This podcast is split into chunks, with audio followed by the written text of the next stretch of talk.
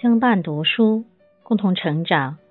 亲爱的听友们，大家好，我是主播泉水叮咚。今天和大家共读丁立梅的散文《荠菜青青》。开过花的泥盆里，不知何时竟冒出一颗荠菜来。等我发现时，荠菜已很荠菜的样子了，活活泼泼。只把我的花盆当故乡，我没舍得拔去，一任它自由生长，等着它开花。辛弃疾写：“春在溪头荠菜花”，在我是春在泥盆荠菜花了。因这颗荠菜，家里的对话又多了许多，常常是在茶余饭后，我和那人踱步过去。站定在花盆前，四只眼睛齐齐的、笑微微的看着这颗荠菜。荠菜肥嘟嘟的，像鼓着小嘴儿在吹气泡的小人儿。我唤它荠菜青青。我们商量着是不是摘下来炒了吃。当然这是说笑了，我哪里舍得？这颗荠菜里。住着我的故乡，看到他，心里总不由自主往上泛着亲切感，是恨不得拥抱的，惊喜交加的叫一声：“是你啊！”是久别重逢。对荠菜是熟稔到骨子里的，乡下长大的孩子有几个没跟荠菜亲过？过去乡下人家改善伙食。用荠菜烧豆腐，就是一道美味佳肴了，会让孩子们幸福好几天。若是把荠菜剁碎了做馅儿，包成春卷儿，包成饺子，那更是不得了了。孩子们会因之雀跃，在村子里到处显摆。我家今天吃荠菜饺子了。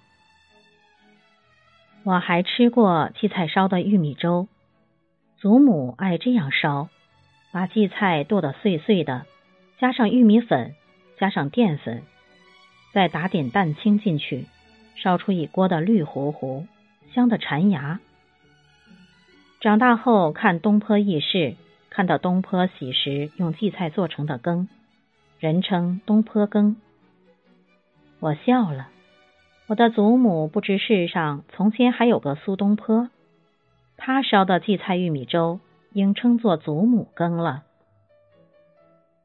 荠菜好吃，好吃在野，完完全全的天赐之物，吸尽天地之精华。初春，别的植物们大梦初醒，正揉着眼睛恍惚呢，荠菜们早已生气勃勃，精力旺盛的绿着，在沟边，在田野里，在坡上。到处都可觅到他们青绿的身影。觅，对，荠菜的性情有点像孩子的性情，天真可爱，自由自在，无拘无束。